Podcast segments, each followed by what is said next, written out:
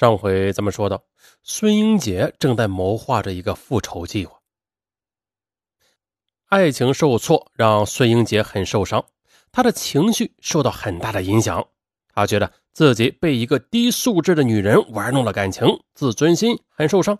他常常无缘无故的向同事发火，工作上呢也频频出错。为此呢，孙英杰也没少挨领导的批评。领导甚至暗示啊，如果他的业绩没有起色的话，将会更换他的岗位。这些都让孙英杰把账算到了李岩的头上。他认为李岩是罪魁祸首，是他搞得自己狼狈不堪，他要报仇。二零零六年二月十四日情人节，李岩他一大早到单位里就发现了这周围的人都用异样的眼光看着自己。李岩心里一阵发毛啊，不知道出了什么事到了座位上，李岩正在忐忑不安时，领导打电话要跟他谈谈。李岩就暗自思索着自己最近有没有做错什么事情啊？可是想来想去，觉得自己没有出什么错呀，他就不安地敲开了领导的房门。领导没有说什么话啊，先让他看了一封电子邮件。李岩的心里疑惑着呢，可仔细一看，居然是孙英杰发的一封诽谤信。这信里啊，是用大量的侮辱性的词汇描述了李岩是怎样一个不知廉耻、水性杨花的女人，说她靠一夜情致富，嗯，已经等同于一个娼妓。李岩的肺都要气炸了，他没有想到孙英杰居然用上了这样的损招。李岩被气的是浑身哆嗦呀，两眼发黑，无耻，真是个卑鄙的小人。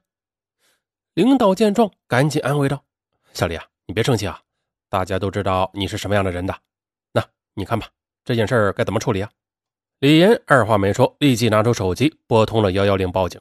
作为一个清白的女人，她不能容忍别人对她进行这样的侮辱。因诽谤事实清楚，证据确凿啊，孙英杰被海淀警方行政拘留五天。嗯，李岩以为孙英杰受到惩罚后会让他迷途知返的，但是他没有想到。这一次教训不但没有让孙英杰止步，反而让他进一步滑向了犯罪的边缘。孙英杰从看守所出来后，受尽了公司同事的白眼甚至是有很多人都不愿意再和他交往了。而孙英杰呢，他本来朋友就不多，现在更是孤家寡人了。可是呢，孙英杰他没有反省自己的行为，而是更加固执的认为这一切都是因为李岩。他暗自下定决心，此仇不报非君子。于是，孙英杰又开始跟踪李岩，而这一次呢，他做的更加隐秘。这时，本以为雨过天晴的李岩，却根本就没有发现自己又成为了孙英杰的猎物。于是的，孙英杰一下班，顾不上吃饭，驱车前往李岩家的附近守候着。每当孙英杰开车跟踪李岩时，看着李岩笑靥如花的样子啊，孙英杰的心里就一阵剧痛啊！这本该属于他的可人，却不知会被谁搂在怀里。孙英杰握紧方向盘的手呢，也不住的哆嗦。他无法忍受这样的想象。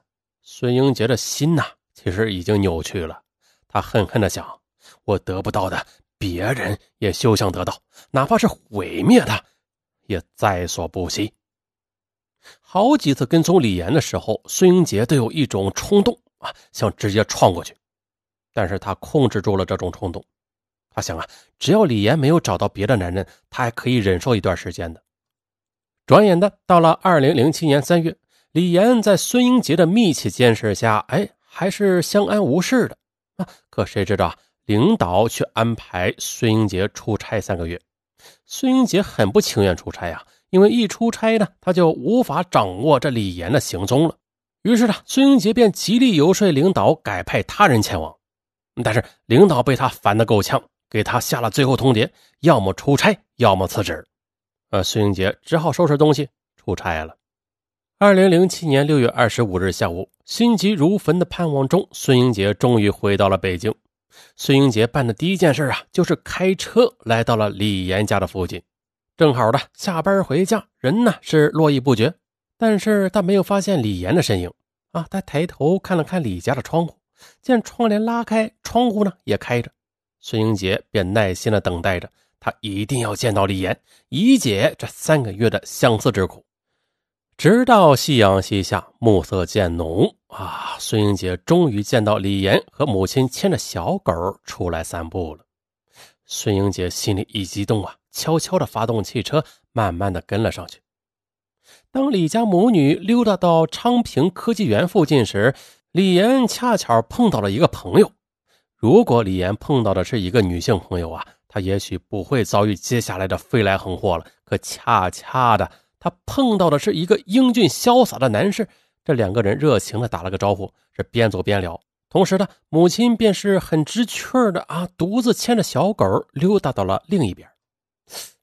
在后边跟踪的孙英杰见到李岩和一个陌生男人交谈甚欢，这嫉妒和愤怒啊，一起涌上了他的心头。没想到他的担心呐成为了现实，李岩果然在他出差的这段时间认识了新的男人。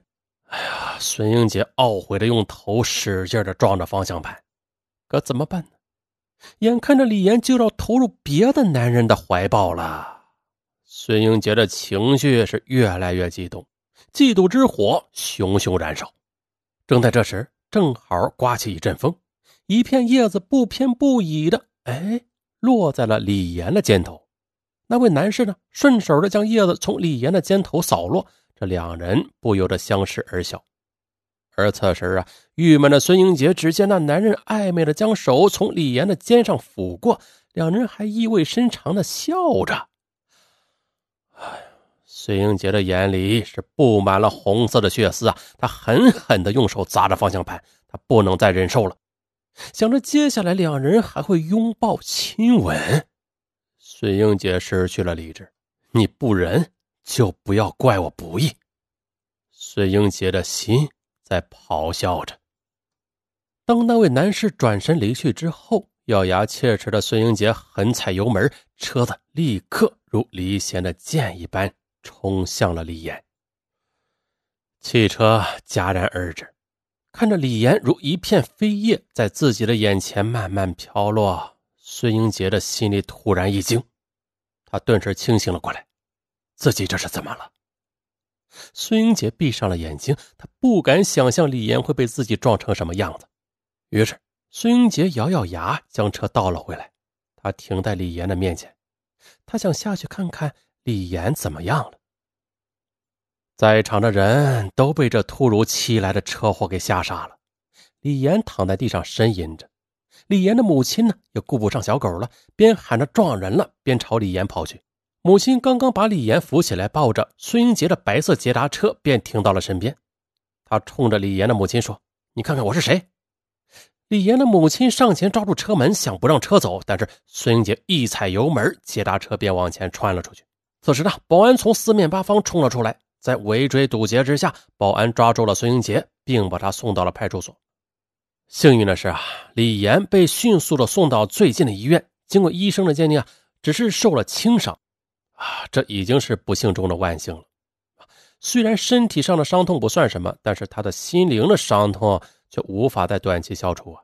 想想自己差点就葬身在孙英杰的车轮之下，李岩的心里不由得一阵胆战呢。他不知道孙英杰怎会如此心狠手辣。回想起三年前和孙英杰相识的一幕幕，李岩他难过的流下了苦涩的泪水。同时呢，他不仅后悔起当年在网络上的征婚举动。那爱情和婚姻的稳固都需要建立在双方长期了解的基础之上的。只有冲动和激情是无法演绎长久和睦的两性关系。而对于广大女性来说，爱情是甜美而诱人的。但是在面对激情的时候，一定要擦亮自己的眼睛，仔细的审视出现在你生命中的男人或者女人。再说孙英杰，啊，这自食其果的孙英杰自然是受到了法律严厉的制裁。二零零八年七月十四日，孙英杰因为涉嫌故意杀人罪，被北京昌平区人民法院一审判处有期徒刑四年。好了，你在里边慢慢的忏悔吧。啊，近年来频频出现的这些由高级知识分子的心理问题导致的案件，那在上文说大案里边有很多了。那面对这些社会精英的心理问题，我们不得不反思：这当今的教育，他究竟缺失了什么呀？